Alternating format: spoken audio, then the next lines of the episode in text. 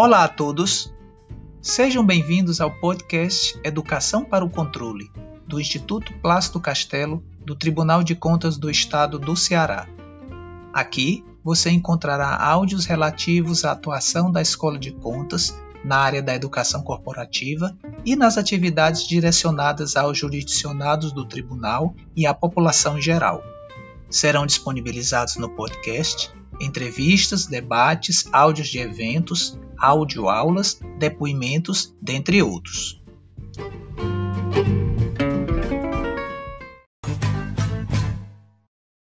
Na entrevista da semana, o secretário executivo do Instituto Plácido Castelo, Paulo Alcântara, explica quais as principais atividades do Laboratório de Inovação em Controle do TCS Ceará.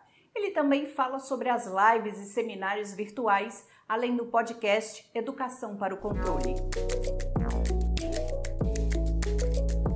Paulo Alcântara feliz em recebê-lo na Acontece TV. Você poderia explicar o que é o Laboratório de Inovação e Controle? Oi, Carolina, tudo bem? Bom, o Laboratório de Inovação e Controle é uma área do Tribunal de Contas do Estado de Ceará, ligada à Escola de Contas e Gestão Pública Instituto Blas Castelo, que tem como objetivo promover a cultura da inovação dentro da organização, dentro das áreas de controle externo, controle governamental, bem como do controle social. É, seria criar, então, toda essa cultura de criatividade, inovação para a resolução de problemas complexos, é, trabalhando de forma conjunta com o jurisdicionado, a sociedade, na, para a melhor prestação de serviço do tribunal para uma auditoria mais eficaz, mais eficiente, mais transparente, mais assertiva. É importante que isso seja trabalhado de forma conjunta, onde acontecerá a cocriação dessas soluções inovadoras para atacar esses problemas. É, dentro da escola de contas, o laboratório já está com seu ambiente praticamente concluído, o ambiente físico, onde acontecerão os workshops, as oficinas, as reuniões e os trabalhos nessa área de inovação. Inicialmente, a equipe do tribunal, a equipe do IPC, será capacitada com, sobre essas ferramentas que promovem e que facilitam o surgimento da inovação para a resolução de problemas. Nós vamos ser capacitados e vamos fazer a, a, multiplicação com outros setores do tribunal para que todos possam trabalhar a inovação. Não faz sentido se ter a inovação ficar restrita a uma área, isso não existe isso tem que fazer parte do mindset do servidor. Isso é que o, laboratório vai buscar. Nesse período de isolamento social, o laboratório tem realizado uma série de eventos virtuais. É, quais são os principais temas tratados e qual é o público-alvo? A partir de 18 de, de março, eh, as atividades do, do, laboratório estão sendo feitas de forma remota, com a realização de eventos, de eventos virtuais, naturalmente já foram realizados alguns eventos, é, três webinars e uma live.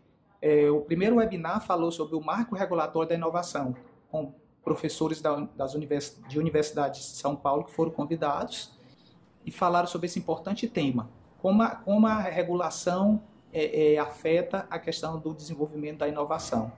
Em seguida, houve um webinar com professores da área de biblioteconomia que falaram sobre como utilizar a informação, principalmente nesse momento com acesso, com acesso remoto, educação à distância, a utilização da ferramenta da melhor forma para extrair informações úteis para a tomada de decisão. Esse webinar com, com, contou com a presença de quase 300 pessoas é, conectadas online durante o evento, mais de duas horas, e foi um sucesso, porque saber utilizar a informação é importantíssimo para a inovação. O último webinar, o mais recente, é, tocou o tema mais afeito ao controle, que é a questão do controle da dispensa de licitação em momentos de crise. Também sempre puxamos, é, é, os, chamamos os palestrantes a proporem ideias inovadoras, soluções inovadoras, formas diferentes de ver aquele tema. E sobre o lançamento do podcast Educação para o Controle, é, do que se trata e como acessá-lo? O podcast Educação para o Controle é um projeto do Laboratório de Inovação e Controle que visa disponibilizar áudios, um canal digital, sobre as atividades desempenhadas pela Escola de Contas. Cursos, notícias, entrevistas, depoimentos, audioaulas, enfim, tudo que está ligado ao, ao desempenho das atividades da escola de contas. Vão estar disponíveis no podcast e você pode acessar a partir do seu celular, a partir um computador ou tablet, enfim, no carro.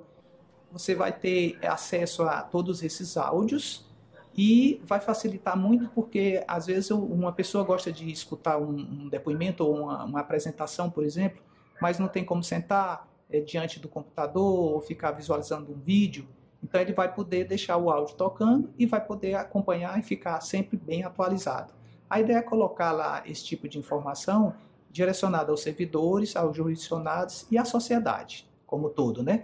Diversos agregadores de podcast já estão com, com o podcast Educação para o Controle, por exemplo, o Spotify, é, o iTunes para o pessoal do mundo Apple ou o Google Podcast. Muito obrigada pela sua participação, Paulo Alcântara.